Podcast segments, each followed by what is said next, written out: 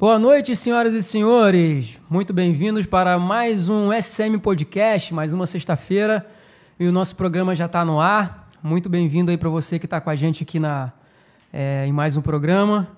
E hoje a gente está com uma convidada super especial, porque não é, não é só um convidada, não é uma convidada, né? É uma, é uma amiga de longa data, né? Já está com a gente aí há muitos anos cuidando da nossa vida. Pastora Cláudia. Boa noite. Graça e paz para todos. É um prazer estar aqui com você e saber que a caminhada não parou pelo caminho. É. Está dando continuidade, é indesistível e isso Deus gosta. É uma maravilha. A gente a gente passa por tanta coisa nessa vida, né, que às vezes dá vontade de desistir, mas não, é, não pode parar, né? Pode não. Jamais. Ó, fica à vontade, a casa é sua. Essa câmera aqui tá à vontade para você falar ali com o povo. Tá ok. Tá ótimo. E para a gente iniciar a nossa conversa, quem Vamos é a lá. pastora Cláudia? Conta a sua, sua história então, de vida, sua história de conversão. É, é uma história grande. Não tem problema, a gente tem tempo. Tá bom. Então, é, Cláudia é, é, filha de um casal, né?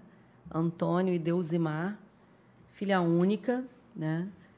De pais que fizeram de tudo para criar uma garota é, e alavancar nos estudos, enfim. E quando eu tinha 14 anos, eu é, tive o meu encontro com Deus, né? Um encontro assim é, de uma forma que eu não tinha nenhuma necessidade, né? É, vamos dizer assim, porque às vezes as pessoas procuram Deus porque precisam de algo. Uhum. Mas eu fui a Deus porque eu precisava de alguém. Então é totalmente diferente, né? É. E, e nele eu encontrei um amigo, nele eu encontrei um verdadeiro amigo, nele eu encontrei alguém é, que me ouvia, alguém que me abrigava, alguém que falava comigo.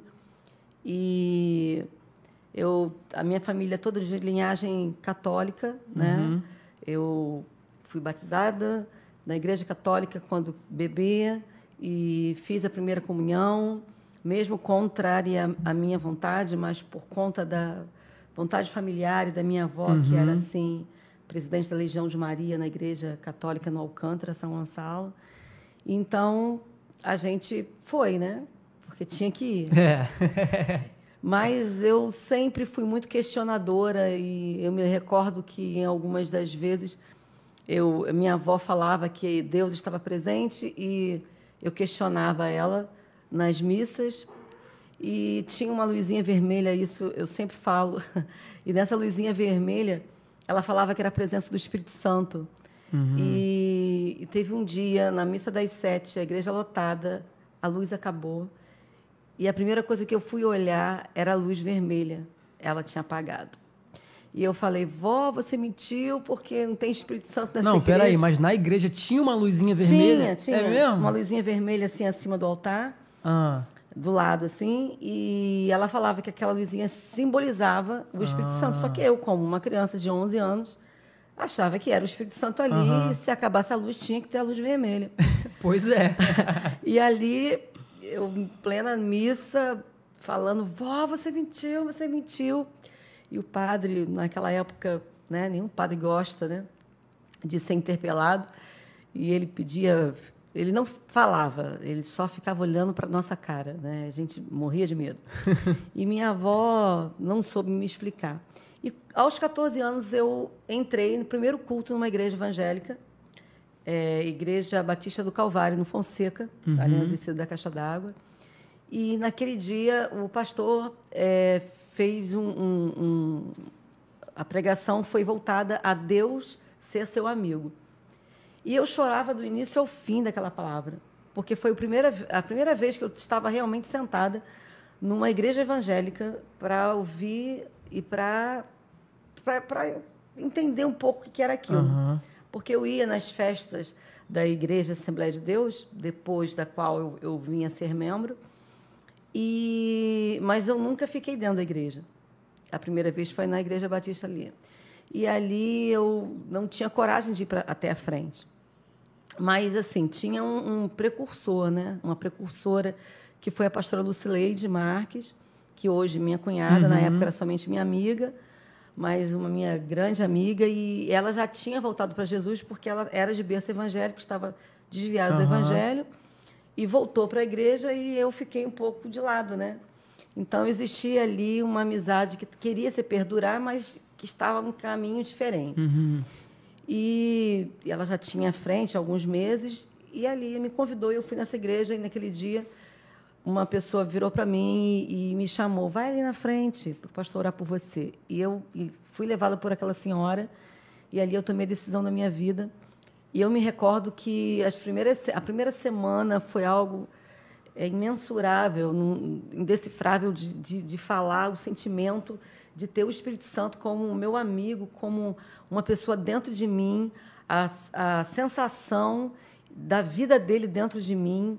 Eu não me sentia sozinha e eu não tinha nenhum problema, não tinha problema no sentido assim, meus pais, meu pai sempre foi meu grande amigo, minha mãe, mais rígida, mas também uhum. sempre me acompanhou, sempre me educou naquilo que ela podia, mesmo sendo um casal de de um homem e uma mulher que não teve estudo, mas eles sempre procuraram é, me ensinar a moral e a ética.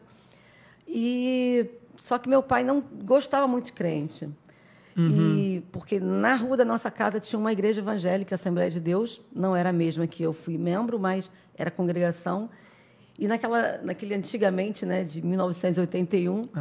era aquele alto-falante enorme e atrapalhava meu pai assistir o, o a reportagem, né? Ele uhum. chegava no trabalho, então meu pai reclamava muito. Então, na minha cabeça, como que eu vou falar para meu pai que agora a filha dele, única, agora também é crente, como é. antigamente se falava mais, né? Uhum. Mas eu deixei rolar e fui tendo a minha vida com Deus. É, fui convidada para ir na Assembleia de Deus do Alcântara, onde eu fui comecei a minha caminhada. E foi algo assim muito é, é, muito muito divisor de águas, porque eu mudei.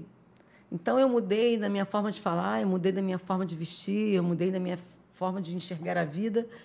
É, e com isso a gente perde amizades, é. ou na realidade ganha, né? Porque às vezes a gente só. A gente acha que perde, é, na verdade.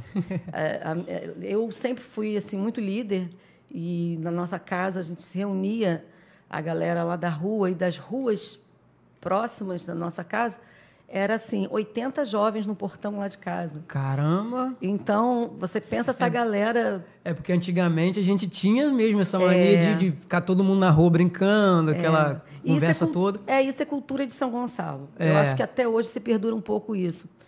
É diferente daqui. E lá a gente tinha isso. Só que quando eu declarei que eu agora era uma jovem crente uhum. e da Assembleia de Deus, e eu mergulhei na Assembleia de Deus, mesmo. Eu realmente, eu... É, é, é como se fala aí, me joguei do décimo andar... De cabeça. De cabeça, em Deus, é, na fé, é, na santidade, e fui para uma igreja de usos e costumes uhum. firmes, mesmo que era uma igreja matriz, né? uma igreja, entre aspas, mais aberta, mas eu queria, a, a, a ponta da risca, cumprir tudo aquilo que a igreja onde eu estava me, me, me impelia, né? Uhum. Então, eu não cortei meus cabelos, não usava maquiagem, minhas roupas mudaram totalmente. É, não dava sequer de camiseta, né? Um brinco, é. nada Na disso. Na época era muito comum, né? É. Era, era um pouco mais rígido assim, mas era, era era, era mais aceito nesse né, tipo de, de, de, de, conduta, né, digamos assim. É, era aceito para as famílias evangélicas, porque é. para minha foi um nosso.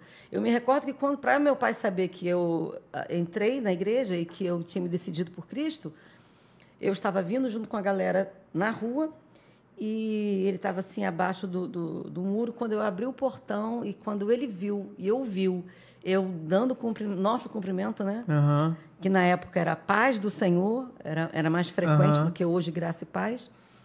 É, ele, eu abri o portão e ele falou: Ah, você está na igreja, né? e aí eu não, não, podia mais esconder aquilo. É, eu falei: É, pai. E depois ele, ele foi conversando comigo e ele foi entendendo e ele gostou muito porque mesmo com os meus 14 anos eu já era liberada para estar nos é, na época era, era discoteca, né? Uhum. É, roller.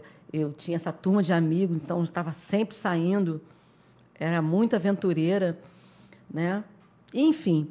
E meu pai gostou muito dessa, dessa minha entrada na igreja porque eu realmente me transformei. Mas a minha avó veio me questionar com a Bíblia da Igreja Católica.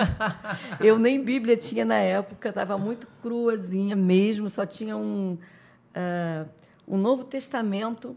Uhum. E eu falei, vó, ela foi para o meu quarto, minha filha, você precisa, né? Você precisa me falar o que, que aconteceu. E todos os meus primos é, da Igreja Católica, e só uhum. eu ali. E eu falei, vó, eu não vou saber te explicar biblicamente, eu não vou te saber definir, mas eu posso definir o que eu estou sentindo. Aquilo que eu nunca senti na Igreja Católica, eu nunca senti Deus naquele lugar, eu sentia um grande vazio, na verdade, eu sentia uma grande tristeza.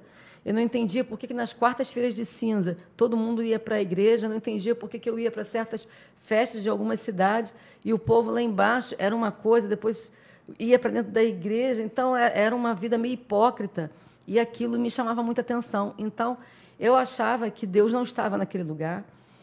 E na igreja onde eu estou, é, te convido para ir lá, né? Ela nunca foi, mas eu te convido para ir lá, avó, porque você vai sentir o que eu estou sentindo. E eu era muito, muito é, seguidora com a minha avó. É, é, ela fazia aquelas ladainhas na rua de segurar a vela e eu ia, sabe? Então eu era sempre muito, muito, mesmo que não gostava, uhum. mas eu era aquela neta que, que ladeava ela, entendeu? E aí foi meu, meu, meu início na vida com Deus.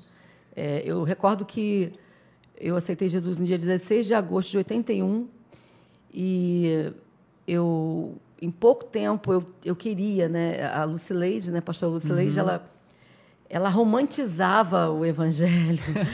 Lucileide, ela falava de um jeito que aquilo, sabe, para uma menina de 14 anos, aquilo para mim, eu ficava embebecida. E, e, quando ela falou, quando eu via que a minha sogra, né, que já dorme no Senhor, uhum. irmã Irene, começava a falar em línguas, né? E eu falava, o que, que sua mãe está falando? Sua mãe é uma analfabeta. O que, que, o que, que, que língua é essa, né? E ela falava assim, isso é a língua dos anjos. Então, ela, tal, ela desenhava, né? E eu falei, não, eu quero isso, eu quero isso para mim, eu quero esse poder para mim. E eu fui em busca desse poder. Então, em pouco tempo, em 4 de novembro, quer dizer, de agosto para novembro, foi minha primeira vigília enfiando dentro de um lugar que na época era bem complicado. Era um bairro chamado Jardim Catarina. E uma das nossas congregações lá da igreja, lá na rua 47, lá no final. E fui convidada e eu fui, porque no final da vigília tinha o chamado é, para batizar com o Espírito Santo. Uhum. E ali, logo de primeira, eu fui brecada, porque nas congregações a coisa era mais fechada, né? E eu estava, me lembro, com uma bolsa de crochê, e dentro daquela bolsa de crochê estava minha Bíblia somente, minha carteira. E, o, e a pessoa que estava na recepção falou: Você não pode entrar aqui com a, com a, com a bolsa. Eu não entendi muito, né? Porque eu ia lá para a minha igreja e entrava. Ele, aí eu falei assim: Não, tudo bem, se o problema é a bolsa, peguei minha Bíblia, minha carteira, deixei com ele e ficamos ali. E vigília naquela uhum. época era uma vigília de oração mesmo. Então é. era uma hora de joelho. Faltava só os milhinhos lá no, nos joelhos da gente. Mas era muito poder de Deus, muita oração. E quando foi cinco da manhã, fomos chamados para orarem por nós, para que a gente recebesse o batismo com o Espírito uhum. Santo. E eu fui batizada com o Espírito Santo e com fogo. E foi algo assim, nosso. Eu comecei a cantar em, em cânticos espirituais. É, e tinha que confirmar, porque você tinha que ir lá falar no microfone aquilo que você sabe. Nem sei se hoje faz assim. Na nossa igreja, não, mas não sei se na Assembleia continua fazendo isso. Não, me explica direito isso daí. Como é que... Você tinha que confirmar que aquilo que você estava falando era realmente do Espírito. Então você tinha que ir lá na frente e falar no microfone. Pelo menos na nossa igreja, era assim, lá nessa congregação, ah. era assim. E eu estava tão embebecida pelo Espírito Santo, eu estava tão cheia que eu comecei, eu não queria nem saber. Eu estava ali, estava assim, sabe, andando nas nuvens do Espírito mesmo, assim, no oceano do Espírito. E, e eu me recordo que foi um dia nossa, foi um, foi um dia maravilhoso. Apesar de ter mentido para meu pai, porque se eu falasse para ele que a filha dele estaria no Jardim Catarina, na última rua, praticamente, num lugar que só dava bandido, ele ia é, falar que eu estava doida, né? surtar. É, essas loucuras do evangelho que é. realmente o homem natural não entende. Mas é, a minha carreira com Cristo foi assim, logo depois foi o primeiro batismo que foi lançado na igreja, no dia 7 de fevereiro eu desci as águas já batizado no Espírito uhum. Santo. Então, sempre fui muito entregue a minha vida ao Senhor. Sempre fui muito. Muito. Isso, isso já faz longos profundo. anos, né? Caminhada. Sim, eu estou com 55 anos, então faz aí a conta, né? É. De 14 para 55. Então, assim, é, a gente vai aprendendo muito. Claro que toda vida cristã, é, toda entrega, você tem seus altos e baixos. Uhum. Eu também passei, inclusive ontem Gente, ontem não. É, foi ontem, nós fizemos uma reunião na igreja, eu falei sobre isso. Uhum. Porque às vezes nós queremos é, fugir de Deus nas nossas coisas legítimas, que para nós é legítimo. E às vezes nós queremos nos esconder dele. E quando eu perdi meu pai, é, depois de alguns anos, né, eu, eu sempre orava para que meu pai e minha mãe aceitassem a Cristo. É, em cada confraternização de jovem na nossa igreja, ali na Assembleia de Deus do Alcântara, eu queria, ficava, sabe, querendo que meu pai ouvisse a palavra e que ele aceitasse Jesus e que ele tivesse uma entrega e que minha mãe também.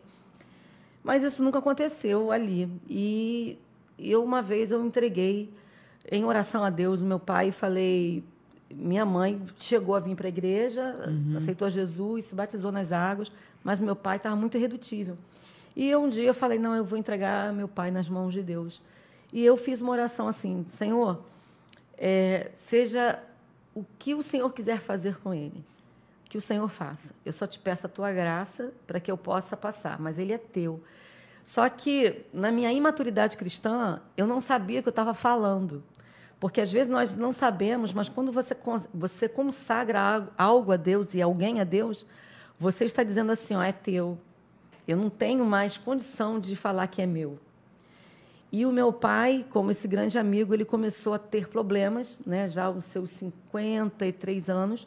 Ele tinha uma cardiopatia severa, o que se chama coração grande. Uhum. E, e ali ele, ele, ele veio. Foi um cara muito desobediente, né? não soube semear na sua carne, não fazia a sua, as suas, suas dietas. Né? não se tratava. Então, era um cara que. É, ele era um cara é, muito batalhador na vida. Conquistou muitas, muitas coisas que ele sonhou, mas também era muito desobediente. É, infelizmente, tinha muita coisa que, do mundo que garrava ele. Né? E o que acontece é que eu entreguei meu pai a Deus e quando eu casei, eu estava com um mês antes do meu casamento, e o médico falou para mim: olha, eu acho uma loucura você deixar o seu pai com essa cardiopatia entrar com você na igreja. Você é filha única, ele pode ter um, um problema no coração ali, por tanta emoção que ele vai passar. É. Porque já deu para notar que vocês têm uma ligação muito forte. E eu saí dali, sabe, muito desorientada. E eu me lembro que eu fui para casa de uma profeta, que era a conselheira dos jovens na época, Irmã Dirce, uma mulher que muita gente conhece, não sei se você lembra dela, ela já esteve lá na igreja, na época que você estava caminhando uhum. conosco lá. E ela é, orou comigo e falou, e Deus a usou e falou: Eu estarei entrando com vocês, não temas. E ali entreguei, entreguei mais uma vez meu pai ao Senhor. Casei, tive meu primeiro filho, né? Agner. É, quando meu pai foi chamado para o Senhor, ele tinha três anos de idade.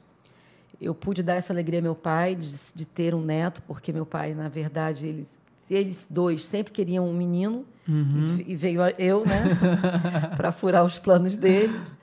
Mas os planos de Deus eram melhores, então eu dei, consegui dar né, essa alegria uhum. a ele ainda em vida. Mas ele realmente teve um encontro com Deus a história da conversão dele é muito engraçada, porque eu sempre chamava ele para a igreja. Teve uma época, uma época, que eu falei, vou parar de chamar. E teve um dia que ele foi. E nesse dia, Daniel, meu marido, né? Uhum. O pastor Daniel estava lá pregando, na época era diácono Daniel. E Daniel pregando, Daniel sempre pregou muito sobre a volta de Jesus. Sim. E sempre foi muito veemente na, nas, é, nas pregações, né? na palavra, muita, muito forte, muito direto. Isso. E, e Daniel foi e falou: aqui está meu sogro, mas se ele não aceitar Jesus, ele pode ir para o inferno. Mas assim, muito. Sem muito Sem papas na língua, não, é. não, direto. Mas meu pai queria ser curado, porque ele estava caminhando, um cara com 55 anos, caminhando e queria mais, né? É. Muito novo ainda. Novo. Aí ele falou que queria ser curado. E, e, e, né, e nessa, quando o Daniel chamou, ele achou que Daniel estava chamando ele para ser curado. E ele foi. E todo mundo da igreja que estava orando por ele, né, já sabendo do problema cardíaco dele, é, achou que Deus estava ali, que ele estava aceitando a Jesus. Mas, na verdade, quando eu abracei meu pai, meu pai falou: Esse povo está pensando que eu estou aceitando a Jesus. Estou, não, hein? eu estou aqui para receber minha cura. Eu não estou entendendo. Eu falei: Pai, agora você se vira. Era como se jogasse uma água fria. Mas Deus sabe como faz as coisas. E a partir uhum. dali, então, Deus começou uma história com ele. ele, ele tinha muito, muito medo de morrer. Teve, me lembro um dia que ele passou muito mal e ele pediu para que eu orasse por ele, que ele estava com ânsia de morte. E, enfim, foi passou um mês no hospital e nesse um mês é, ele falou que ele queria voltar para se batizar nas águas. Ele se batizou nas águas porque ele achava que quando ele, porque o pastor, o pastor falou para falava para os batizando, né? Uhum. Vocês quando do, é, é, quando vai descem, ser sepultado, uhum. né? Então ali vai ser o velho homem. Quando você levantar das águas vai ser um novo homem. Tudo vai se fazer novo. E aí meu pai achava que ele ia ter um coração novo. E aí ele foi ser batizado por conta disso. Uhum. Então mais uma vez ele achou que estava driblando Deus, né? E aí quem foi driblado foi ele, porque ele começou a sentir a presença do Espírito Santo. E ele participou da primeira Santa Ceia, da segunda ceia, da terceira ele já estava no hospital, tomou Santa Ceia lá no hospital, e ele não voltou mais. E ele teve um, um grande testemunho, por quê? Porque eu me lembro como se fosse hoje, um sábado, quando eu entrei ali na UTI, ele estava cheio de tubo, cheio de, é, de fio, né? Uhum. mas falando, né? não estava entubado, estava é, com muita coisa, né? monitorando. E aí ele, é, ele falou assim para mim: eu vou driblar essas enfermeiras e eu falei, pai, não é por aí. E ele falou, filha, eu vou voltar para casa. Eu vou voltar para casa. E ele, ali eu sabia que eu estava me despedindo do meu pai, o médico era, era um cristão também. Ele falou, libera teu pai. E ali eu entrei com aquela capa, você entra na, na, no UTI. E quando eu tirei a capa, eu falei, Deus é teu. Eu entendi. E meu pai realmente teve aquela a passagem dele para o Senhor às cinco da manhã daquela madrugada de sábado para o domingo. E só que naquela época a gente não tinha telefone em casa uhum. e ligaram para o meu vizinho. E quando ligaram eu falei papai partiu, já pega a roupa porque ele já não está entre nós. Eu só quero saber como foi. E aí o médico falou que ele teve ele ele teve uma parada cardíaca, conseguiram recitar ele e nisso que ele voltou, ele pediu para conversar comigo, que ele já sabia, já tinha visto para onde ele ia, e para falar para o genro dele que ele sabia que Deus realmente estava livrando a alma dele do inferno, porque ele viu o anjo de Deus que estava vindo buscá-lo. E foi um grande testemunho naquele hospital, porque Caramba. a gente sempre buscou muito, né, tratar muito bem dele mas eu estava em paz porque eu sabia que meu pai estava com Deus. Então, quando você consagra alguém ao Senhor, saiba que é dele. Uhum. É, e nessas fugas que eu falei aqui ainda há pouco, é, eu tentei me refugiar, eu tentei fugir um pouco de Deus, porque na verdade às vezes a gente acha que a gente está no centro da vontade, que a gente entendeu, que a gente aceitou, e às vezes a nossa alma mente muito. A nossa mente mente muito. Uhum. E a minha mente mentiu para mim. E eu me afundei num esconderijo chamado trabalho, porque eu tinha que ajudar minha mãe. Eu e meu marido tínhamos agora que protegê-la, que ajudá-la. E nisso eu trabalhei e fui logo ser chamada para, em vez de secretariar, uma loja que eu, que eu trabalhava como secretária, fui chamada para gerente e trabalhei direto. E era fuga, porque aí eu deixei louvor. O meu pastor falou para mim: minha filha, não faça isso.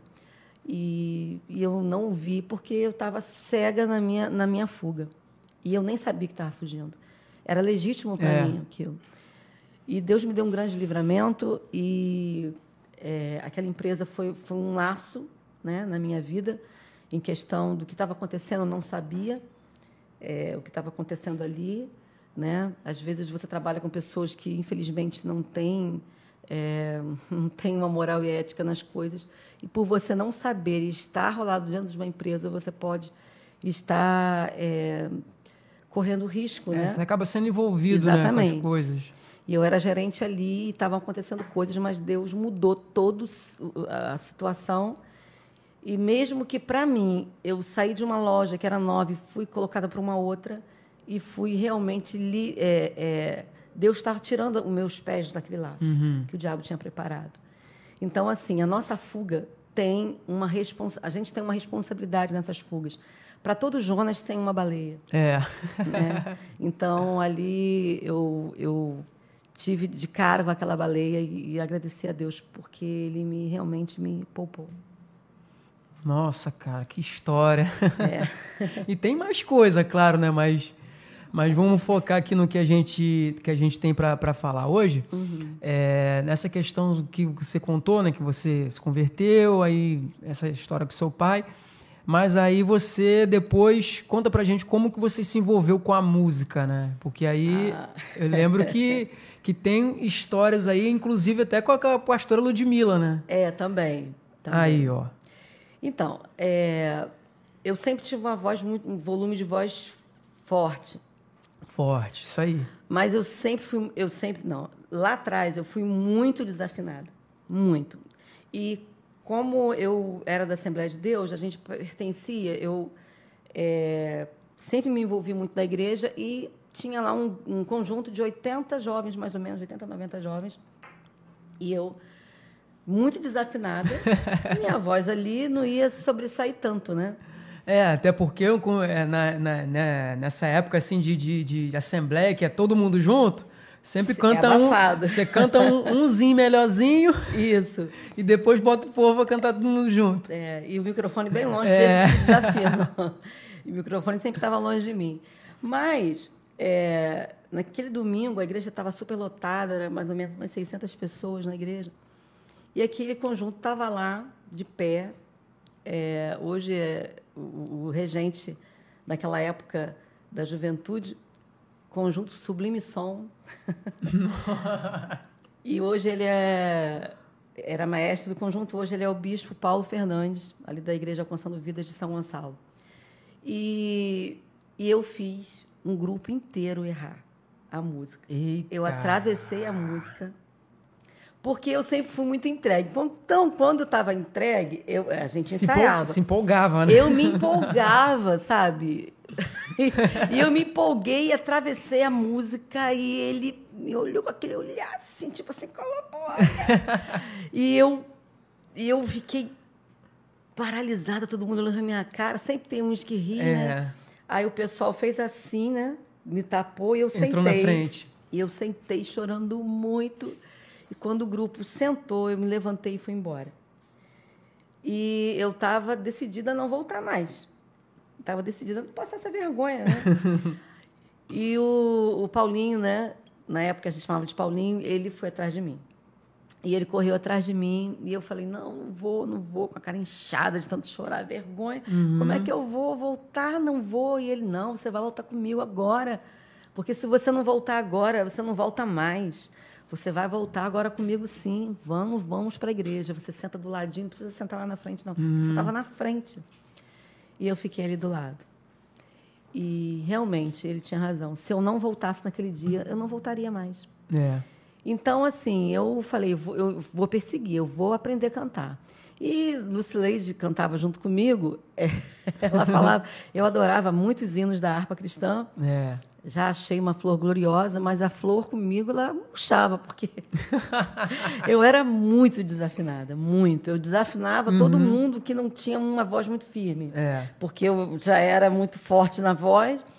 Enfim, e e comecei a cantar, cantar em casa, cantar em casa. Eu e Daniel namoramos, né? Por um tempo, nossa nossa caminhada também junto foi uma caminhada de, muito, de muitos milagres, de muita entrega. Daniel também desde aquela época, né, começou a tocar na igreja, É. ele aprendeu, autodidata, come- começou a tocar sozinho e fez faz muitas músicas, como ele já falou aqui, né, dentre elas João Viu, então ele sempre e depois passou a ser regente de um grupo de jovens também, porque depois nós fomos para uma outra igreja, uma outra congregação que abriu lá lá perto da nossa casa. E o que aconteceu? Aí eu continuei cantando, continuei cantando e fui melhorando, né? E fui melhorando. Mas eu, eu, eu costumo dizer que o Espírito Santo foi me, foi me ajudando, né? É. Foi me ajudando, porque ele sabia me entrega na adoração.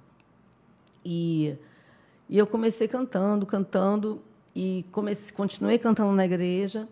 Eh, nessa congregação, era uma congregação nova, e eu me recordo que a gente não tinha hoje o que a gente tem, as músicas. Era rara, as músicas bonitas, né? Então, a gente começou a, a, a igreja, as igrejas eh, na época da comuni, das comunidades começaram a mudar. Então, o, o- o- vamos dizer assim, as músicas cantadas da- dentro das igrejas. E a gente, como jovem, a gente buscou trazer isso para dentro da igreja para fazer a juventude ficar um pouco mais apurada, né? E aí eu sempre fui muito precursora, eu falei, vamos fazer um grupo de louvor na igreja. E, infelizmente, tem pessoas que não têm muita sabedoria. Eu me recordo que tinha uma, uma senhora lá que clamou o sangue de Jesus tem poder porque achava que eu estava inovando a música na igreja, que eu estava eh, trazendo essa novidade que não era de Deus. Mas, na verdade, Deus estava dando dons a gente, a gente tinha uma busca, a gente orava, jejuava, e Deus mostrando o que estava acontecendo ali na igreja. É, falava com, com o nosso pastor, é, que a gente estava ali como grupo de jovens louvando a Deus. Mas Deus sabia que e, e o mais interessante, é, esse pastor que fez um, que conversou comigo sobre o meu trabalho, ele foi, ele era um cara de um, ele sempre foi um cara assim muito aberto, pastor Francisco Carlos Filho.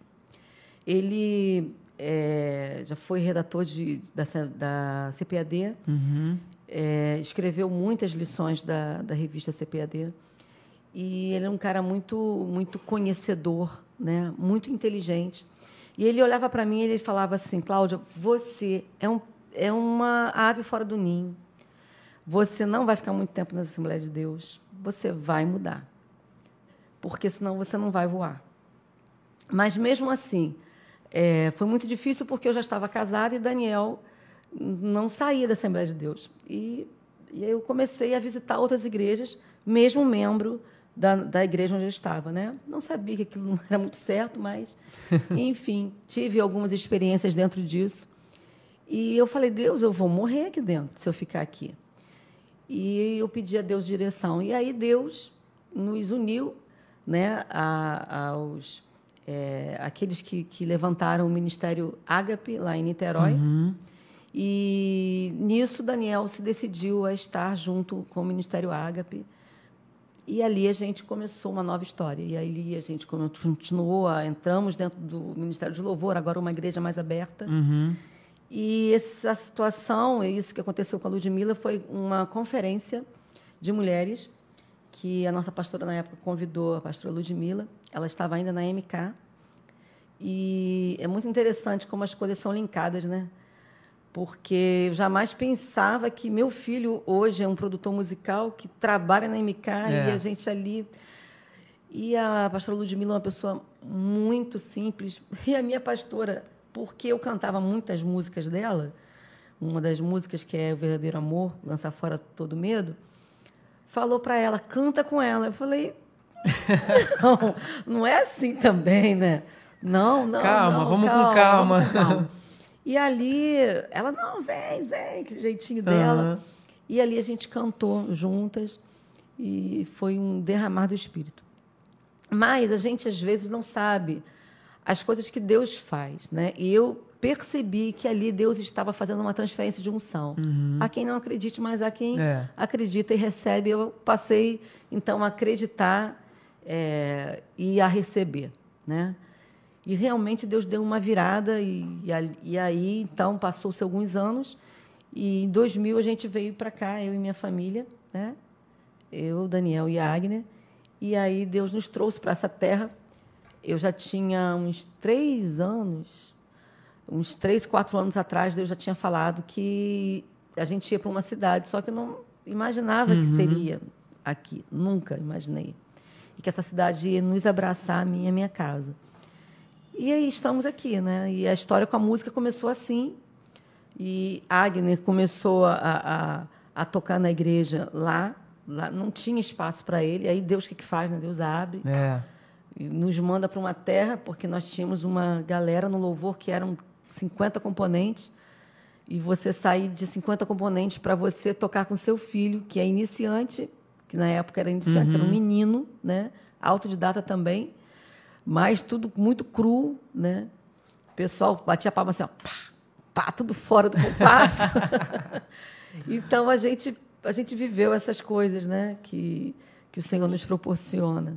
E é muito bom isso, é muito bom. Caramba, é muito interessante, né? Porque é, essa, esse, essa coisa assim, quando a gente para para conversar sobre música, né? Como é que como é que a, as coisas acontecem assim em volta é, é, simplesmente de música, né? Porque assim muita gente trabalha com música simplesmente por profissão, por gostar e tal. Uhum. Mas a gente que, que serve ao Senhor, a gente, a gente vê experiências através do louvor, né? Através, assim, dos nossos... Lógico que a gente sabe que são dons, né? É, e, assim, é, você tem alguma experiência que você pode contar, assim, com a gente em relação à, à música? Alguma história legal? Sim, uma experiência pessoal que eu passei é, com o Agner. É, ele tinha mais ou menos uns 10 anos e eu sempre consagrei Agner ao Senhor. Né? A Agner, ele, quando estava no meu ventre, eu passei muito mal na minha gravidez e Deus usou um profeta e falou: Não se preocupe, porque dele eu vou cuidar de tudo. Nunca vai faltar nada para ele. Uhum. E a gente tem vivido essa promessa. E só que a gente, quando a gente vai passar pelo fogo, a gente tem medo de se queimar. Quando a gente vai passar pela água, a gente tem medo de se afundar. então, a Agner quebrou o braço, no, no, no, quase uma fratura exposta né, no cotovelo. É, ele foi ficar em cima de um skate, o skate rolou e ele hum. caiu. E ele veio com o braço pendurado para mim. Eu estava lá em Cambuinhas, na casa de, de amigos. Era um sábado. E nós pegamos o carro, só teve tempo de vamos embora ver o que, que vai acontecer. E eu estava com a Agnes atrás, minha amiga e Daniel na frente. E naquele momento, Deus falou assim: tira. É nesse momento que eu quero que você tire o perfeito louvor. Cante para mim.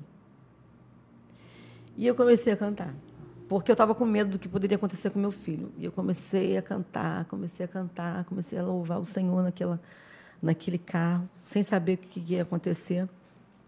E nós fomos direto para alguns hospitais, estava sem água, quase em todos os hospitais de Niterói. E encontramos um louco, porque sempre tem um louco, né? Deus tem umas coisas assim, que usa as coisas loucas. É. E aquele médico, o doutor Cláudio, ele, ele falou: Olha, eu, a gente não tem água, não tem como dar uma anestesia no teu filho, a gente vai colocar o braço dele no lugar, porque senão vai inchar. E a gente não tem como nem deixar ele aqui. E ali, e ali a gente, como mãe, a gente sofre junto, né? É, sofre, é. tem medo de alguém fazer alguma coisa errada. E ali eu me lembro que o médico tirou para fora e ficou com a Agner ali. E Deus falou: Você não me louvou? Você não me exaltou? Então você vai ver o meu poder. E ele conseguiu colocar o braço de Agnes no lugar. E depois disso ele disse, olha, agora você procura um, um ortopedista. É.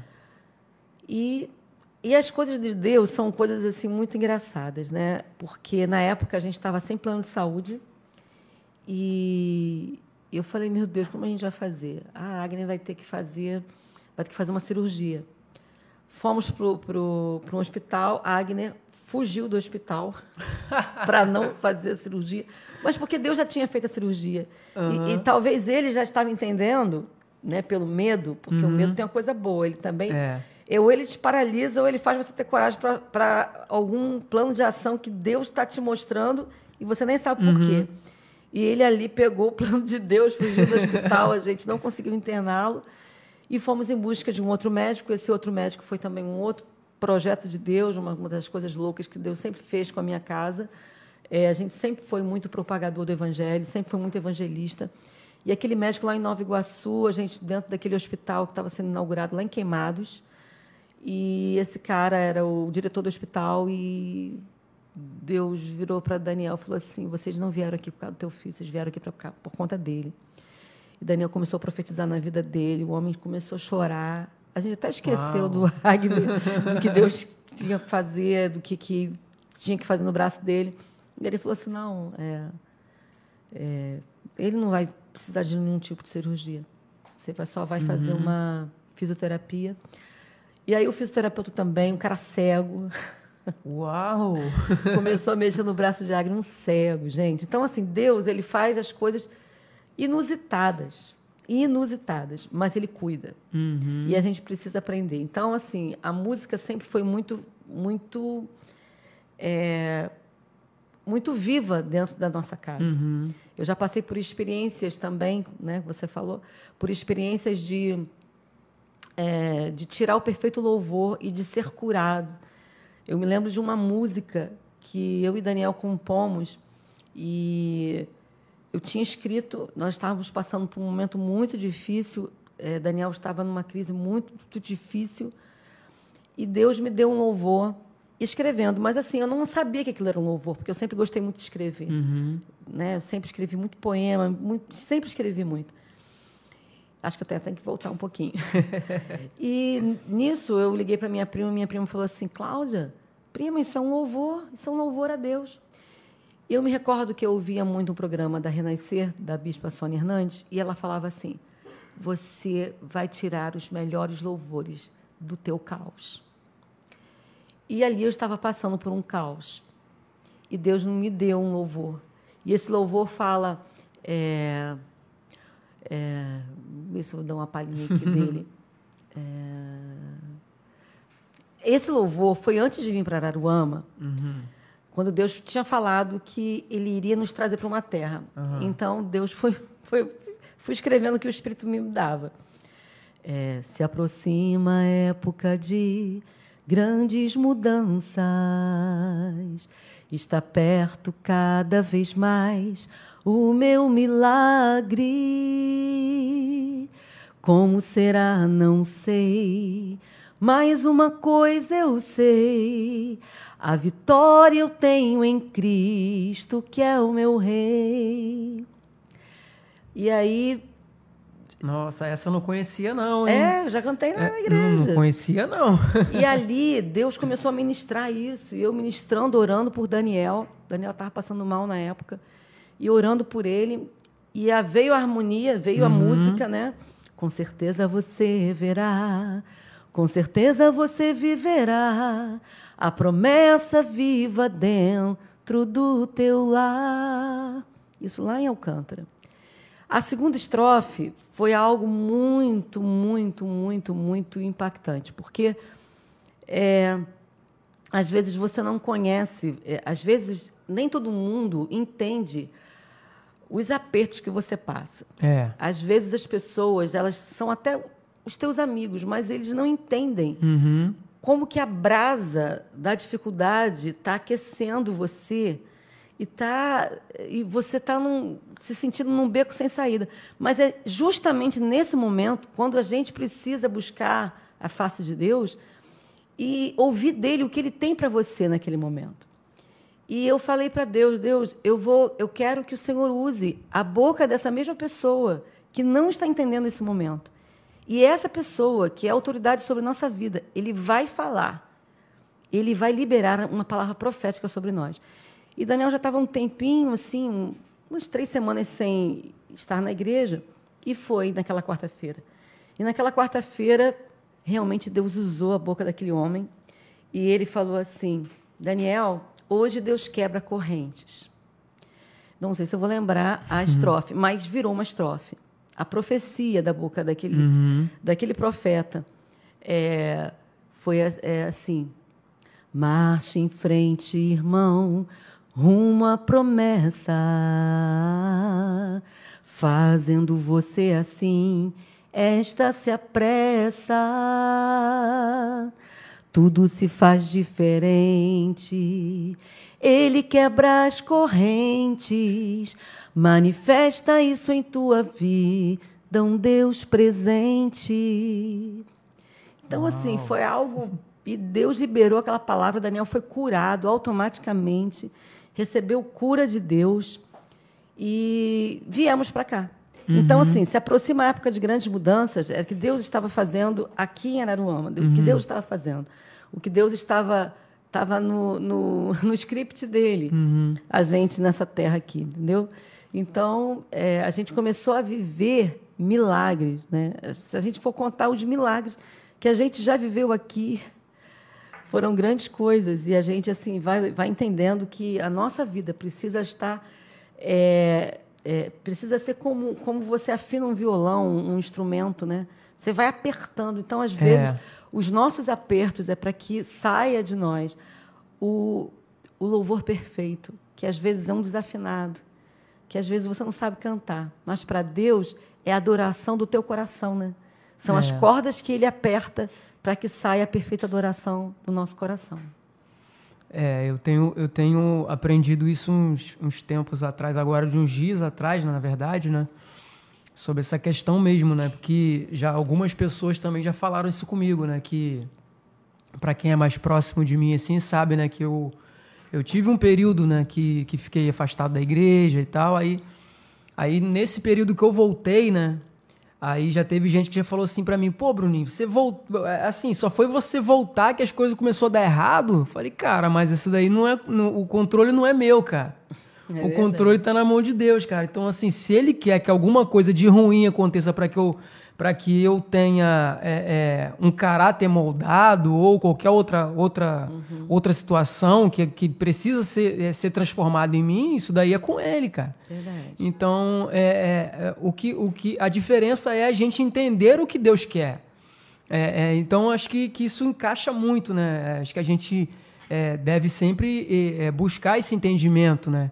De que, esse, que a gente é, é exatamente esse, esse, esse exemplo que você usou, né? A gente é a corda do violão. Mas para ela tocar direitinho precisa apertar. apertar. E às vezes apertar dói. Uhum. e como dói, né? É, a gente grita, né? Mas é necessário até para que você se autoconheça. É. Porque quando você passa a saber quem você é, é não vai ter diabo nenhum uhum. que vai te desconectar da tua identidade. É, e isso é muito, é, isso é muito precioso. Quando você se conhece, você você não, não você não desiste. Uhum. As, as lutas elas elas formam em nós esse caráter de, indesist, de indesistível, uhum. né? Essa palavra foi muito usada pela pastora Ludmilla, né? Bem antes da história dela com, no, com câncer, é, pelas lutas que ela já havia passando e que ninguém sabia. Uhum. Então, assim, a gente precisa é, entender que a gente precisa ser formado. Sim. Né? Então, a vida da gente é como uma, uma, uma escola, né? Você vai passando por estágios, você vai passando por séries, e você vai passando por provas. Sim. E Deus quer que você seja bem aprovado, né? É, se apresente a Ele como alguém que quer ser aprovado. Porque, na verdade, ele sabe quando, quando ele vai aprovar e quando ele vai desaprovar. Uhum. Ele sabe bem como a gente vai reagir. Mas nós não conhecemos. Nós somos. Nós, às vezes, muitas vezes, nos desconhecemos. E, às vezes, por isso, nós temos reações que a gente achava que a gente nunca ia ter. É. Né? É, a psicologia fala isso. Mas. É, como alguns amigos psicólogos, meu marido é terapeuta, uhum. né? Então, assim, a gente sabe que em tudo que homens, que historiadores da psicanálise, da, da psicologia, é, não há ninguém que possa trazer cura como o Espírito Santo pode trazer cura. Verdade. Já passei por muitas situações na minha vida que é, as pessoas podiam dizer assim: não, dessa vez ela não vai se levantar. É. Dessa vez ela vai morrer. Dessa vez eles não vão suportar. E Deus, mais uma vez, se, se levanta Cláudia, se levanta Daniel, se levanta aí família. Uhum. E das cinzas a gente se ergue. Porque não é a gente, se trata do caráter de Deus em nós. Né? Ele pega um fio que a gente dá, né? como ele mesmo criou o homem do pó da terra. Né? E do pó da terra ele criou um boneco e soprou dele a vida. E, e ele precisa só de um pó de fé da gente. É, Jesus já falou isso, né? É, é, a, é o grão de mostarda. Né? Que é muito Minúsculo. pequenino, muito pequenino. Então, ele cria. Então, ele quer que a gente acredite nesse poder de criatividade que está em nós. Né? É. E, e, nós estamos vivendo um tempo muito difícil, um tempo da igreja muito difícil. É um tempo bom para que a gente se, seja formado, né? porque a, a, tecnologia, nós tivemos aí uma pandemia, eu quase morri uhum. nessa pandemia, e vivi também um outro milagre grandioso de Deus. Né? Deus, 15 dias, falou para mim de, de, que eu ia estar tá numa sala e você imaginar, imagina que você está numa sala, você está numa sala como essa aqui. Uhum. Você vai Você imaginando... teve Covid naquela época que não teve. Não, passado. é, não tinha vacina ainda, né? Não, não tinha vacina. Foi em março, foi no dia. Eu recebi uma palavra de conhecimento no dia 16, ou dia 15 de março, por uma pastora amiga. E ela falou que eu estaria numa sala da minha cidade e que Deus ia trazer, fazer resgates. E eu recebi a palavra, vamos esperar o tempo, uhum. né? Então, esperei o tempo. E acabei pegando Covid no final do, do mesmo mês de março do ano passado, 2021. E achava até que eu era sintomática, porque mesmo que eu usasse todas as medidas de proteção, uhum. enfim, peguei o Covid e foi um, um, um, drama muito grande, porque eu não sabia que eu ia ficar tão mal. Eu já tinha tido pneumonia aos meus 14 anos, quando uhum. eu aceitei uhum. Jesus lá atrás. Mas eu não sabia que se você tem um, um pequeno, uma pequena cicatriz no pulmão, é. É, é, é, o caso complica. E no meu caso complicou. Eu fiquei, eu entrei no UPA e fiquei ali e fui logo colocada na sala amarela. Entrei com 87 de é, eu esqueci o nome que você dá, de, de respirar, né? Medido. É, 87% do, do pulmão estava comprometido, não, é isso? Não, né? Era mais, era 95%. É. Caramba! É, é 87 tem um nome. É quando, quando eu você... também não vou saber. Saturação? Saturação. Ah, tá. A saturação estava 87, muito baixa, porque você tinha que ter pelo menos 94. Normal, 98. Uhum. E eu tinha ido em outros, em outros é, pronto-socorro, né, em outras cidades, porque aqui estava muito cheio. Uhum. Mas naquele dia, é, meu filho falou: pai, traz minha mãe aqui, porque eu e Priscila estamos aqui e tá legal aqui, tá, tá vazio, agora de madrugada, três da manhã. Eu não estava conseguindo respirar, nebulização não melhorava. Enfim, fui, entrei, fiquei, é, tive que ser internada esperando a vaga no hospital de campanha, que graças a Deus não fui. E quando eu estava na sala daquele lugar, é, eu entrou uma enfermeira no sábado, entrei na sexta de madrugada, fiz a tomografia. A tomografia tinha dado 95% do meu pulmão tomado. A enfermeira, obviamente, não falou a verdade para mim. Ela tinha falado para mim que era só 25, você vai sair daqui rápido. E a gente vai acreditando, me dando febre, né? uhum. né? tendo que comer, aquela coisa toda forçada. E no sábado à noite, a enfermeira-chefe daquele lugar, o nome dela é Patrícia, Patrícia Moraes, ela falou assim: vamos fazer um culto. Eu falei: Eita. o quê? Culto? Dentro de um lugar como esse, só entrando gente, só entrando gente. Porque eu, nós passamos. Quando eu entrei, estava naquela crise de oxigênio, estava é. sendo racionado. E toda hora vinha alguém trocar aquelas botijas enormes, né? E eu falei, como assim culto? Ah, a gente faz aqui um culto toda noite, quando está aqui esse plantão. Eu falei, legal. Aí comecei a conversar com ela, comecei a conversar com ela, falando quem eu era, tal, pá. E eu falei assim, qual é o teu nome? Ela falou, Patrícia. Eu falei, Patrícia, depois do culto, eu quero que você ore por mim. E aí ela falou, não, mas eu não posso orar por você. Eu falei, por que você não pode orar por mim? Você é uma pastora. Eu falei, o que, que tem isso? É. Você é minha irmã em Cristo? Não, eu estou há 10 anos afastada da igreja. Eu falei, mas é agora que você vai orar, menina, você é cheia da unção de Deus. Você tem a unção do Pai na tua vida. Você vai orar por mim e eu vou ficar curada. E eu não estava conseguindo nem respirar. Eu respirava, sentia como se fosse uma faca. Eu já sabia que quem Uhum. já teve pneumonia, né, sabe que é horrível. É, eu já tive também. É horrível. É, Você horrível. Respira, parece que tem uma faquinha lá dentro do teu pulmão. E aí ela falou, tá bom. Aí ela fez aquela oração simples, mas Deus ouve. É. Porque para Deus não tem essa de oração forte, oração fraca. A gente que às vezes, né, Quer enfeitar demais. quer enfeitar. E ela orou. E eu dormi aquela noite, consegui dormir. No dia seguinte, eh, no domingo, ela já tinha saído. E a, a médica chegou para mim e falou para mim: você. Eu respirei. Comecei, sentei e falei: gente, eu estou respirando bem. Eu estou respirando bem. E a médica foi e falou assim: e aí, moça, eh, você quer ir para casa? Eu falei: com certeza.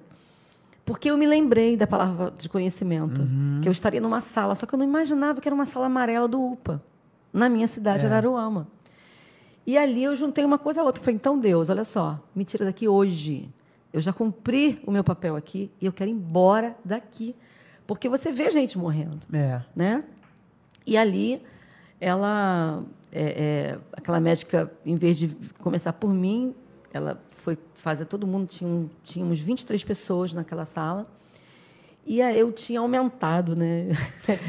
eu fui lá e burlei, eu aumentei o, o, o- oxigênio para que a saturação desse pelo menos 92. A saturação deu 93, ela me liberou, fui para casa. Muito fraca. Em três dias, eu não sabia mais andar. É muito louco o que acontece. Caramba. Você perde a noção das tuas pernas. É muito louco.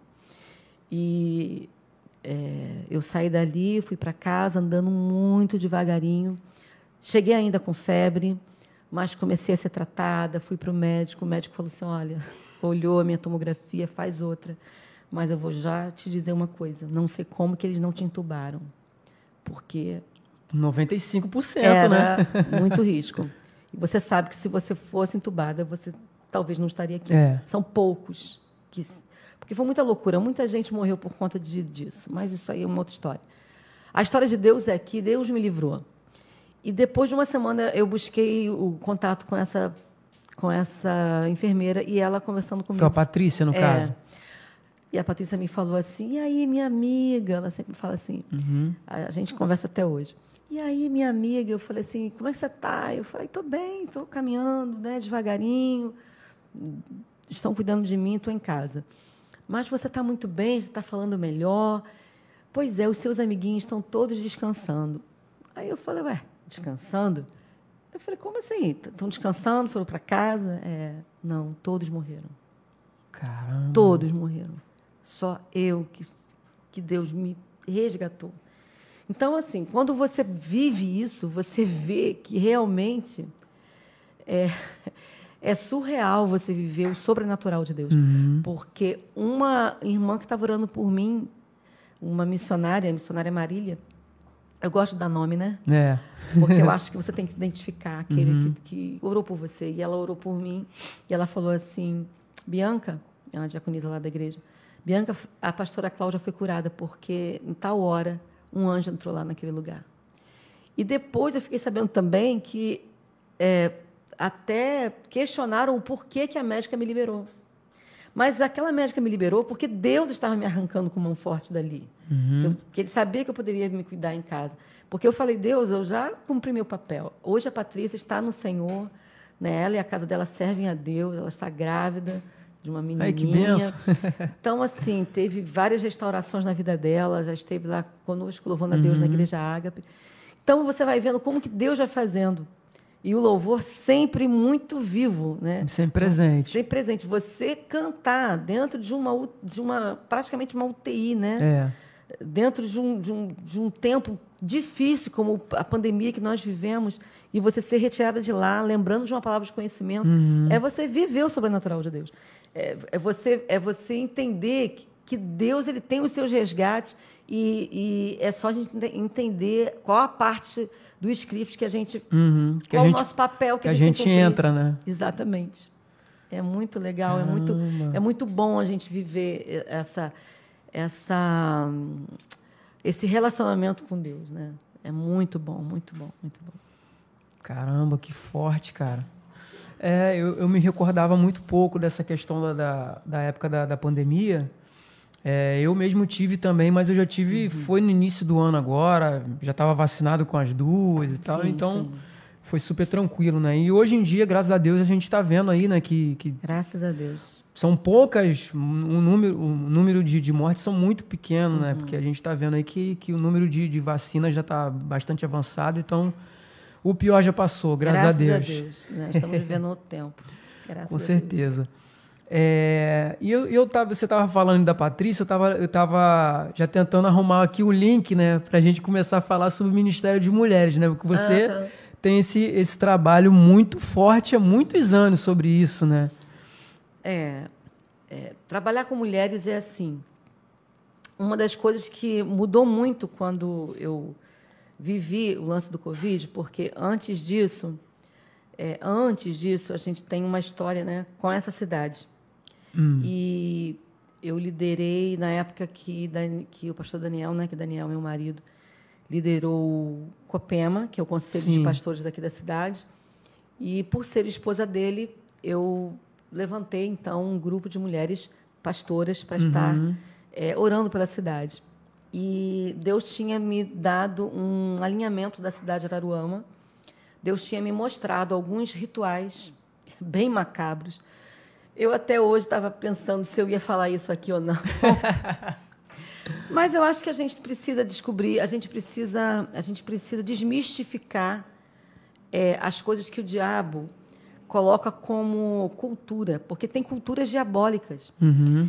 E eu me recordo que eu estava para receber, Daniel é daqui, então ele não pôde receber o título de cidadão araruamense, que ele já era, já é de Araruama. Uhum. Mas eu não, eu sou do Rio de Janeiro, sou carioca, e então falaram, então eu vou dar, né, na época a vereadora Rosana falou, pastora Cláudia, então você vai receber o título de cidadã araruamense. Tá bom, maravilha. Só que eu comecei, eu, no dia que eu fui receber, também se recebia outras, uma medalha, uhum. né, ao, ao, mérito, né, uma medalha chamada Tupinambá, que não sei se você lembra dessa história. Uhum. Essa medalha era é, dada para homens e mulheres que tinham feito é, feitos, né? E se deparado com, assim, tinha sido diferenciado por aquilo que, que a, da proposta da pessoa. Se um pastor, né? Se um empresário, se um médico, enfim, alguém que alguma é, relevância, né? Isso o seu trabalho era relevante para a comunidade. E ali, eu recebendo o título de Araruama, de cidadã araruamense, eu ouvi, né, ali, junto com todos os vereadores, prefeito, dentro de uma igreja evangélica na época, é, um, um, uma pessoa recebendo, né, as pessoas que recebiam a medalha faziam um voto, né, e nesse voto, eu ouvi nitidamente um pacto é, de sangue. Né? Para quem, é, quem é espiritual, entende. Uhum. Para quem é espiritual, entende o que eu vou falar. E ali eu me lembro que eu virei para meu marido e falei assim: mas isso é um ritual macabro dentro da igreja do Senhor, diante, diante das autoridades da cidade. E eu não estou acreditando nisso. E, e, ninguém está vendo isso, né? Porque, porque era assim, o, o, eu me lembro nitidamente, uhum. era assim, era. Eu recebo sangue de tupinambá nas minhas veias. Misericórdia. Gente, eu não sei quantas pessoas já tinham ouvido aquilo, mas às vezes a gente não está percebendo espiritualmente. As entrelinhas é, ali, né? E Deus abriu os meus ouvidos. E uma coisa, eu sei, eu sei quem eu sou aqui na cidade porque o meu nome é um nome índio do Brasil. É. Há anos atrás, quando eu estava lá na igreja do pastor Francisco, lá na minha cidade, lá em São Gonçalo Alcântara, é, eu estava louvando a Deus na minha igreja. Olha a música aí. Hum. E o presbítero, ele teve uma visão comigo, e na visão ele via um homem tentando me flechar, com o joelho dobrado e tentando me flechar. Hum. Eu só vim ter o entendimento dessa visão depois que, quando eu cheguei aqui em Araruama, e que em 2000 e depois é, o prefeito na época inaugurou o Museu Aurora. Uhum. Quando eu passei pelo Museu Aurora e que vi o Tupinambá, assim, eu falei, meu Deus, é o mesmo da visão. É. É o mesmo. Deus está, Deus está, é, é, Deus está na verdade me conduzindo, me conduziu para essa terra, porque às vezes nós nós não temos muito a nossa árvore arqueológica, a nossa árvore genealógica, Uhum. né? E eu fiquei que isso, meu Deus, como assim? Então, depois que eu ouvi esse essa esse voto de quem recebia a medalha, nós levantamos uma turma de pastoras na cidade. É, a apóstola Raquel, a, a vereadora Rosana na época, é, pastora Leila Cristina, da comunidade ali em Morro Grande, uma mulher linda de Deus, que, olha como Deus faz, Deus levantou a pastora Leila, ela já estudava é, é, é, os, os dados arqueológicos em Morro Grande, que estava mais concentrado ali, de índios naquela terra. Eu visitei o museu é, quando ele estava aberto, Deus me mostrando ali. Olha, é, é que é muita coisa, mas v- vamos, vamos costurar isso aqui. É, para quem não sabe, o, é, lá em Morro Grande tem um sítio arqueológico, né? Exatamente, isso mesmo. É que é dentro do colégio lá, né? Isso. E Deus, e nessa época, a pastora Leila ela trabalhava ali. Então nós começamos a orar pela nossa cidade. E eu, eu, eu me senti desafiada. Eu me senti desafiada. Eu falei, gente, a gente não pode ouvir, porque isso é um ritual que todo ano, todo 6 de, fevereiro, eu acho que é o 6 de aniversário da- fevereiro, da, cidade- cidade, é. a cidade dá é, medalhas. Porque né, quando você começa a estudar, a gente começou a estudar a vida de Tupinambá. Tupinambá foi um cara que ele, é, vamos dizer assim, é, espiritualmente dizendo, não tem como falar outra coisa, ele estava simplesmente endemoniado. O que a cultura vai dizer que são que o índio estava ali, mas ele, o que, que eles faziam? Eles procuravam matar as pessoas que estavam presas, né? Há anos atrás aqui, né? Essa guerra que existia. E ele matava porque ele entendia que se ele comesse as vísceras daquele, daquele valente, o que, que aconteceria? Ele ficaria mais forte, ele pegaria a força daquele, daquela pessoa presa. Então, era, era um, um- Tem outro nome que eu esqueci agora, mas ele estava comendo. Era um ato canibalismo. Isso, é, é. era um ato canibalismo. E se agora ele está dando uma medalha para as pessoas que se, se divulgam pelo seu trabalho, né? Uhum. Está fazendo a mesma coisa. É só você ter um entendimento Uau. espiritual. Então, o que aconteceu? Aconteceu que a gente buscou junto à Câmara de Vereadores da cidade na época. E, nessa, e na Câmara de, de Vereadores tinha um, um irmão nosso lá, na época era o presidente, e eu- a gente foi lá conversar com ele e falamos assim: olha, tira, tira esse cara, bota o, prefe- o primeiro prefeito da cidade, bota um outro nome. É, olha, eu, eu seria uma que poderia falar pela, pela cultura, mas isso é cultura diabólica. E eu só não vou falar dos detalhes aqui, porque nós moramos numa cidade pequena É. e a gente descobriu trechos dessa, dessa situação que precisavam ser quebrados. E ele falou: vamos ver o que a gente pode fazer. Então, hoje, é, pelo menos foi o que foi nos colocado, que hoje não se faz mais essa liberação. Foi retirado isso do voto Esse de voto, quem aham. recebe essa medalha. Se você me perguntar, Bruno, você receberia essa medalha? Não. Eu não receberia essa medalha porque eu, eu não receberia uma medalha de alguém que tem tantos assassinatos e de, e de algo, de um ritual tão macabro, é, aonde, aonde, na verdade, para se declarar que essa terra é fértil, a gente precisa quebrar muitas coisas. Para dizer que Jeová e Yahvé é- está aqui, é preciso a gente entender que o diabo ele trabalha e ele vai procurar estar nos lugares é, dos maiores dos maiores níveis de autoridade E por isso nós precisamos saber quem vamos votar. Né?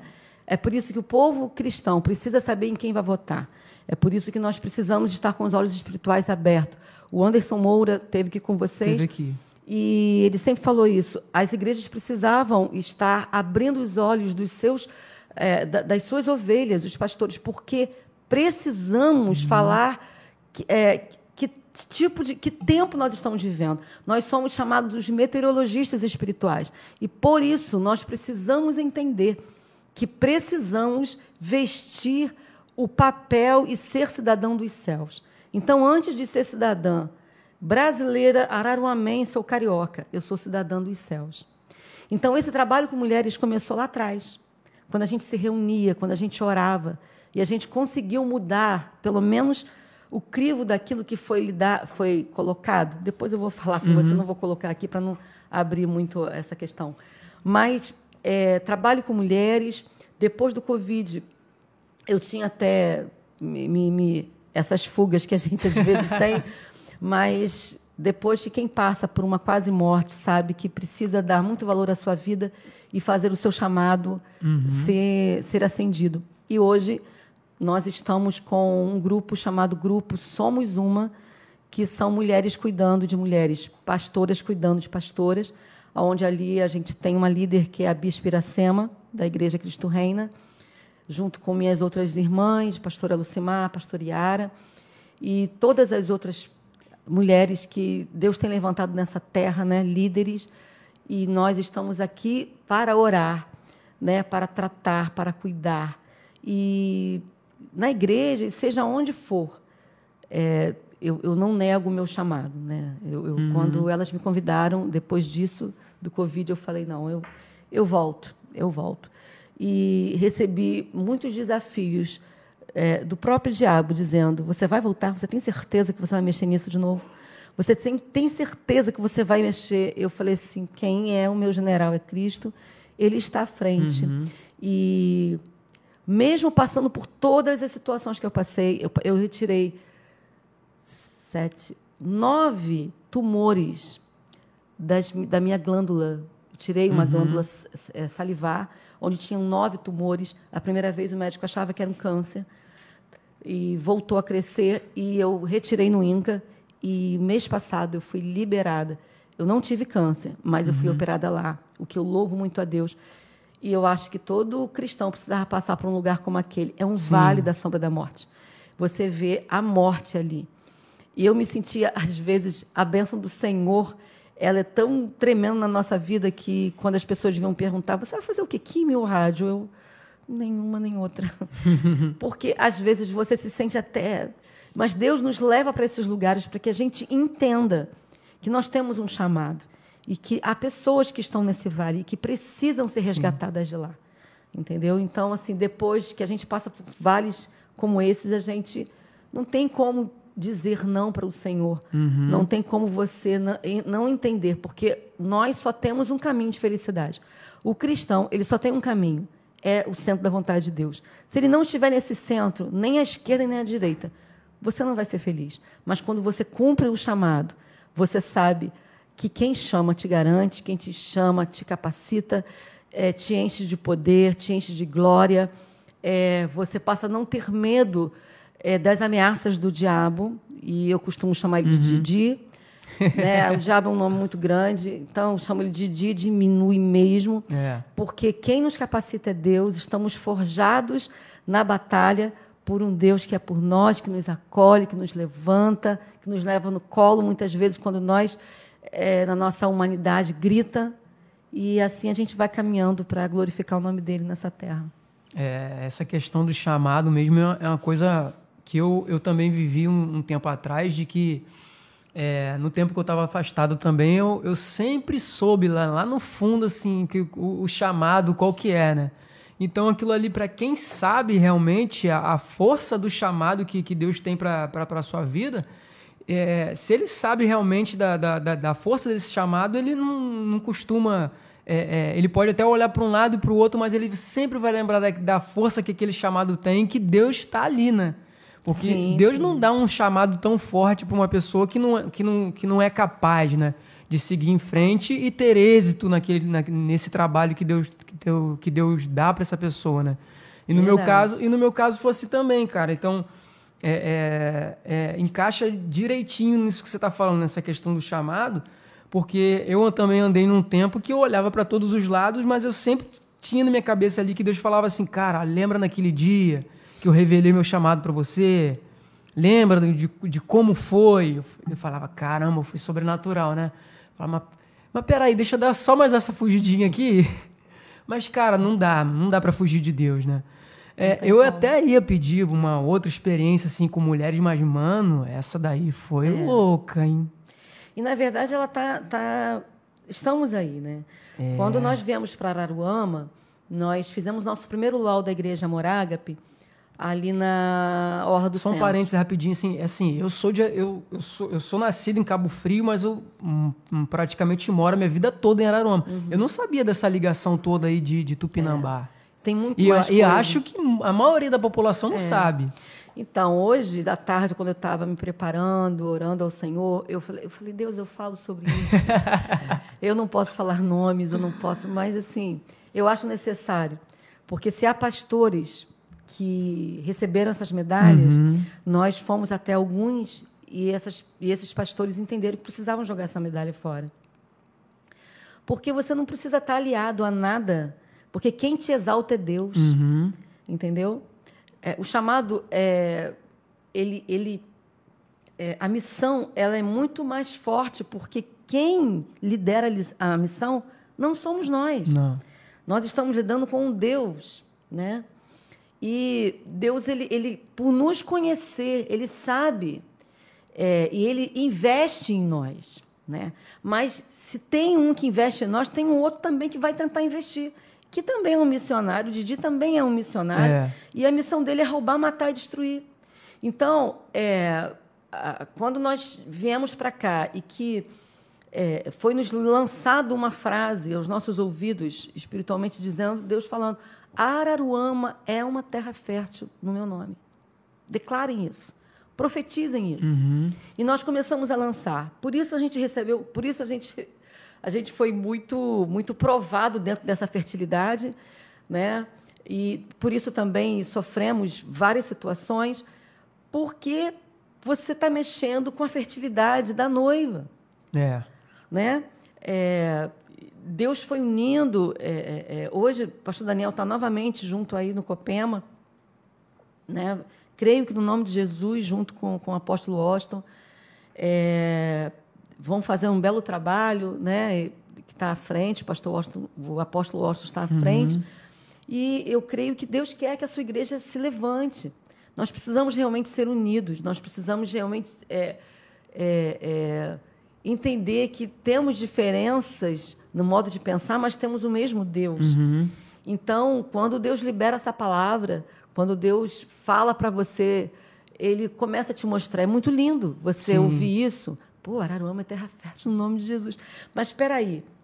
É, um versículo que Deus nos mostrou quando nós viemos para cá é uma porta grande e eficaz se me abriu. Porém, há muitos adversários. Né? Está lá em Coríntios. Então, sim, Deus há muitos adversários. Então, o diabo vai fazer de tudo para que você pare. Quando eu falei que eu recebi, que eu tive esses tumores, assim que eu entrei aqui na cidade, eu fui diagnosticada com nódulos na minha, nas minhas cordas vocais. E, e um, um médico, que, que, era muito bem vi, visto aqui, um otorrino, ele, falou, ele fez a primeira consulta, falou para mim que eu tinha um nódulo, um nódulo que poderia ser um câncer. E, e eu falei para ele: um câncer? Não, não acredito nisso, mas só vai saber numa cirurgia. Uhum. E eu comecei a fazer fono, comecei a fazer fono, a fono achou muito estranho ele ter falado isso. Eu vi, dentro de uma consulta médica, depois de um mês, aquele homem estava endemoniado. E só vê isso quem está com os olhos espirituais abertos. Isso. Por isso nós precisamos estar apercebidos. Porque o, o, o Didi ele procura corpos. Uhum. Quando ele tem uma brecha, e aquele homem, na segunda consulta, na primeira ele falou isso para mim, eu fui para casa, me lembro que eu morava na Pontinha, fui andando, fui liberando palavra, falei, Deus, o Senhor não vai fazer calar minha voz profética. O Senhor falou para mim, o Senhor falou para o meu marido, o Senhor falou que podia contar com a minha casa. Então eu não aceito isso. Eu não vou viver esses 30 dias liberando essa palavra e acreditando nela. Não vou acreditar. E viver a minha vida. Uhum. Mas eu tive que voltar ao médico. Ele fez novamente o, o exame, né? E passava assim a, a, a, câmera. E nessa segunda consulta ele falou: é, o que, que você faz com a sua voz? Né? Eu falei: eu trabalho com a minha voz, eu sou pastora, eu canto na minha igreja. Aí ele: ah, tá explicado, você grita muito, você canta, não deve respeitar. Sim, realmente. Não sabia, né? Uhum.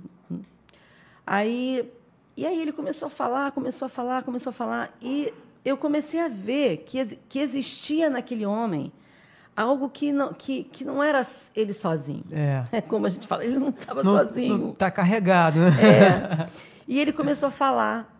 E aí eu falei assim, eu ouvi tudo que ele tinha para falar. Eu falei, doutor, eu entendo é, tudo que você está falando aí, mas deixa eu te falar. Você está falando muito mal dos crentes, dos pastores. Deixa eu te falar uma coisa. Nós temos sim que aprender a dosar nossa voz, aprender uhum. a técnicas que são é, é, ensinadas para que a gente possa aprender a cantar. Eu preciso mesmo aprender, porque eu nunca entrei numa aula de canto. Eu canto, mas eu nunca entrei numa aula de canto. Uhum. Preciso aprender técnicas que vão me ajudar. Mas, deixa eu te falar, é, fazendo uma, uma, uma, uma, um paralelo do cristão e o não cristão, o não cristão sai perdendo, porque ele se prostitui, ele, ele bebe, ele fuma, fuma. ele se prostitui, ele só arrebenta o corpo. Então, assim, eu acho que a gente está ganhando, né? Porque a gente está berrando para que vocês possam ouvir, entendeu?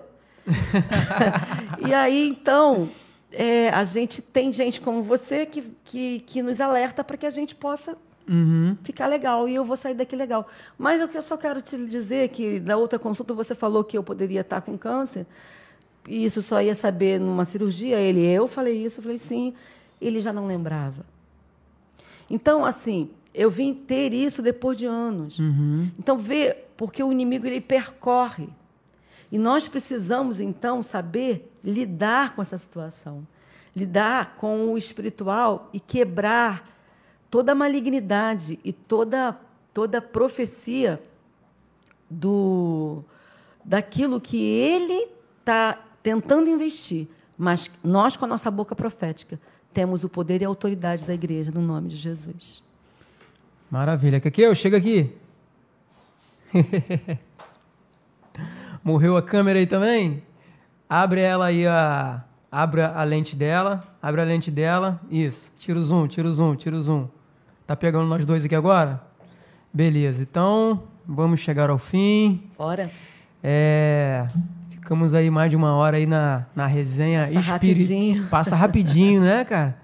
Mas é isso, gente. Pô, que papo legal, cara. A gente tinha muito mais coisa para falar, né? Mas. Mas tá não, ótimo. não tem jeito. A gente, o outro dia, a gente vai ter uma, uma segunda conversa aí. Tá bom. Daqui a pouco. Chamar. Com certeza. Daqui a pouco o pastor Daniel tá aqui também de novo, né? A gente vai trazer ele aqui também. E a família toda, né? A Agni também já está convidado. Ah, que legal. Gente, muito obrigado aí pela presença de todos. Hoje a gente não deu atenção para ninguém do chat, né? Vê se tem alguém conhecido aí. Manda um beijo pra galera aí, que você tá com o telefone na mão. Nossa, tá aqui. Meu marido, Daniel Magalhães. Ei, Flavinha, minha nora Priscila. Pastor Yara, que eu falei aqui. A gente trabalha junto no Somos Uma. Lucas, deixa eu ver se o pessoal está perguntando alguma coisa aqui. É, aproveita logo para responder também. Flavinha, nem imagino que você era desafinada, pastora. Mas era muito. Era muito. Deixa eu ver aqui. Fernanda Cristina, Aline, Tamires e a galera da igreja. Ei, que beleza. Pastora Andréia. Amém, pastora. É isso. Maravilha. Gente, muito obrigado pela presença de todo mundo. Sexta-feira, novamente estaremos aqui para um novo convidado, para um bate-papo super legal. E a gente vai estar aqui de novo. Aguardo vocês. Beijo!